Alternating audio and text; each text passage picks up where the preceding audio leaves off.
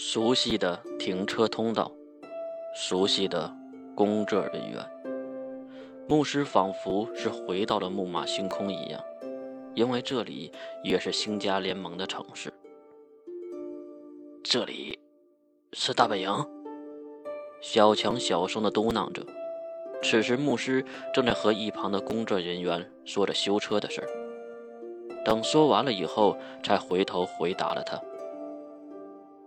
说这里是大本营，其实并不准确。有啥不准确的？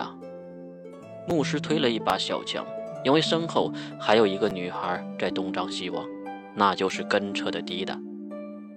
可能是不想让低蛋听到星家内部的事儿，毕竟小强也是内部人员，就无所谓了。再加上牧师也不太信任这个单独在外行动的女子。再有就是，刚才骚动的时候，这个低蛋表现的也太像普通人了，越像就越有问题。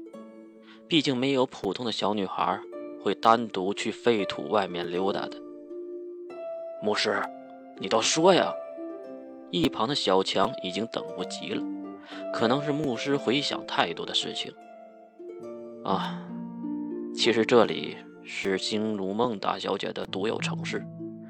另一方势力星家两兄弟并不在这里，所以说这里是大本营，也只不过是自夸了。但是有一点是要承认的，那就是这个城市确实比那两兄弟的要大的很多呀。牧师也是抬起头看向眼前的宏伟，就算是下城区，已经让他们刮目相看了。确实，小强也是送来了肯定。不过，嗯，牧师兄弟，我们怎么办呢？头顶缠着绷带的小强看向了牧师，他已经完全失去了方向。面对如此大城市的主人，他们要如何夺回自己的朋友呢？没事，这里有秦老的势力，走吧，我们去那里。牧师还回头看了一眼低蛋，可能是想问低蛋去不去。毕竟低蛋的终点站就在这里，没想到的是，低蛋表示他要跟着，因为他们的朋友是当着自己的面被抓走的，不看到他们被救出来，心里一定很难安心。至于牧师这边也选择了同意，可能现在多一个人就多一份信心吧。三个人也是继承好了房车，去往了上城区。刚刚出了大型的电梯口，刺眼的阳光就照射了过来。牧师抬起了手，等眼睛适应过来后，才放下了手。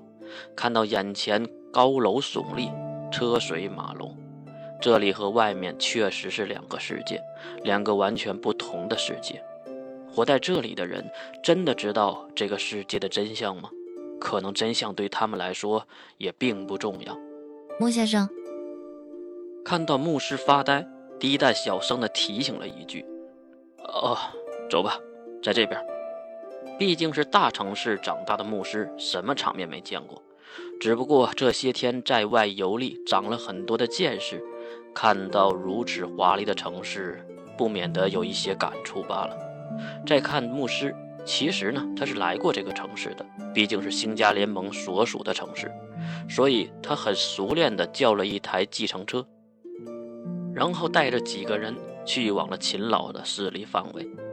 大概开车开了半个多小时的样子，一个繁华的大街上停下了车子，付了钱，三人下车，在牧师的带领下，他们走向了眼前的摩天大楼。外面看上去得几十层的样子，走到里面也是别有洞天，即使是低蛋也是感叹：这真是气派。牧师大人，是门口的保安人员认出了眼前的牧师。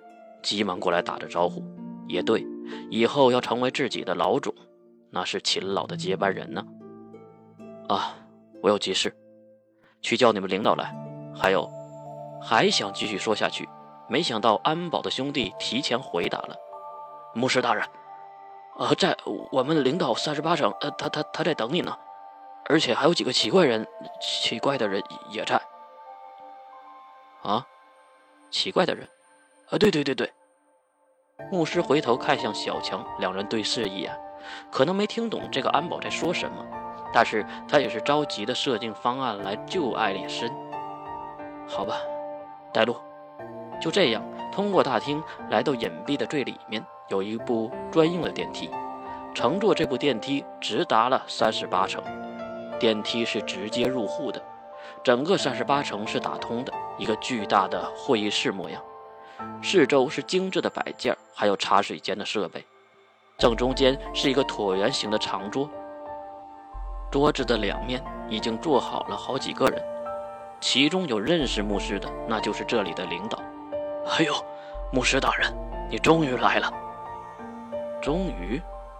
这个话就说明对方是知道自己要来的。又是好几个人一同站起来，一同走了过来，都是嘘寒问暖的，并报上了自己的名讳。原来都是秦老的势力人员，不少长老级别的人物。可是为什么他们会聚集于此地呢？对了，牧师大人，我给您介绍一下，这位是秦老的女婿。啊，女婿？牧师都懵了，秦老也没个一儿半女才对，不然怎么会有自己这个干儿子呢？所以为什么会有女婿？他看向那边缓缓站起身的男人，他很是年轻，也很俊俏，男生女相甚是好看，美男子可能就是形容这样的脸吧。他留着长发，不苟言笑的行着礼节，而且还有一个特别抢眼的地方。那就是他身后有一个小女孩，也就十七八的样子。其他的先不说，那一头灰白色的长发就太过诡异了。再加上那一张人偶一般没有任何感情流露的脸，也甚是诡异。你好，牧师大人，我是秦老的女婿，我叫金龙头。牧师皱紧了眉头，表示没有听过这个名字。可是人家是秦老的女婿，也就客气了一下。啊，那你的妻子是？金龙透低头回答：“我的亡妻是星满天的大女儿，星如兰。”哈，猛地想了起来，秦老确实有一个干女儿，那就是已经死掉的星如兰。啊，抱歉，没事的，提起已故的干姐姐。其实牧师也很不是滋味，因为志吉和星如兰也生活过一段时间，但是那个时候也没有见过这个所谓的金龙透啊。对了，金先生，您来这里是？抛开过去的记忆，牧师还是问起了主线任务。金龙透刚才还笑意的脸上瞬间就布满了阴沉。我是来帮助你的。帮你救回你的同伴。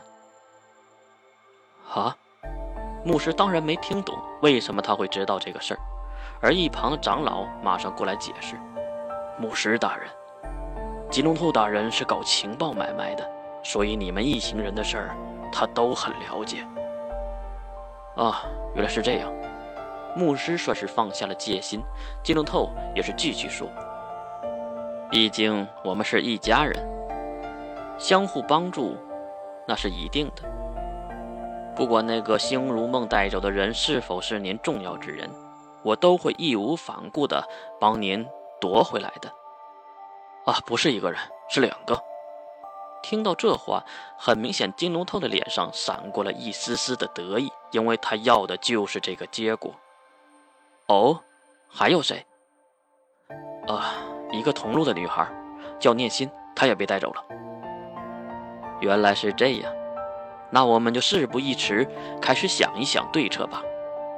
哎，刚要回到自己的座位，金龙头看到了门口另一位女孩，她是牧师，马上反手介绍：“这位也是我的同行者，不过目的地就在这里，是放不下心我们这些事儿才跟过来的。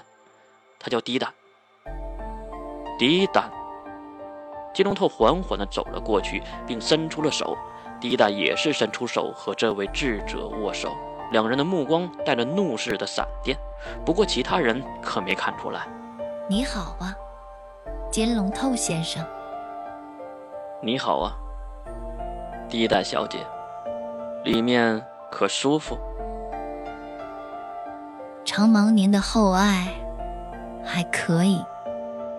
一旁的牧师都看懵了，不知道两个人在聊什么。不过还顺手的介绍了一下小强。其实小强大家都是认识的，毕竟是和星家联盟有关系的人。啊，这位是蟑螂，我们的护卫。金龙头也是放开手，转头看向蟑螂。你好，蟑螂先生，感谢这一路对牧师的照顾。哼，哪哪里哪里。小强也不擅长这样的场合，所以只是一顿点头。都打了招呼后，大家重新入座。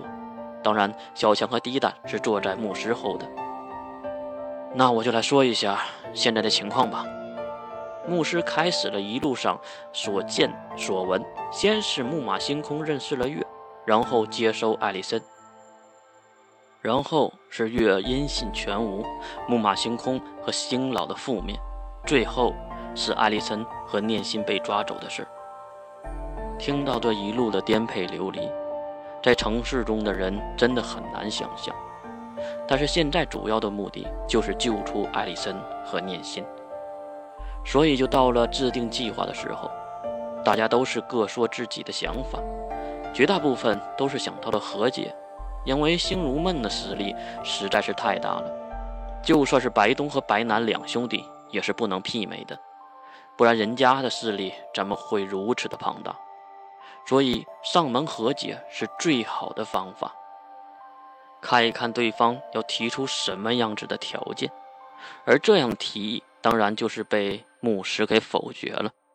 他知道星如梦那个丫头表面天真浪漫，可是心底黑暗邪恶，心狠手辣。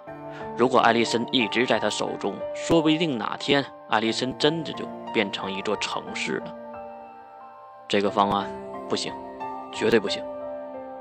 可是牧师大人，我们并不是大小姐的对手啊，并不是这些老者们怕事，而是人家说的都是真话。在这个地界，人家的家里，你能翻出什么风浪？牧师心里也是知道的，但是嘴上不知道为什么，那就是执念。就算是这样，我也要去试试看。